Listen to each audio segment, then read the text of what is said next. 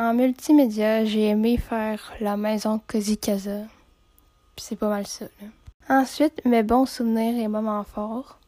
Euh, le multimédia, j'ai pas trop euh, aimé ça, fait que j'ai pas vraiment de bons souvenirs et de moments forts. Euh, dernièrement, quelque chose qui pourrait être fait différent ou de plus.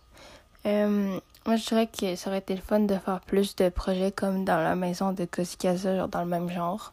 Puis quelque chose de différent, ça serait que de pas faire de scratch parce personne aime ça le scratch.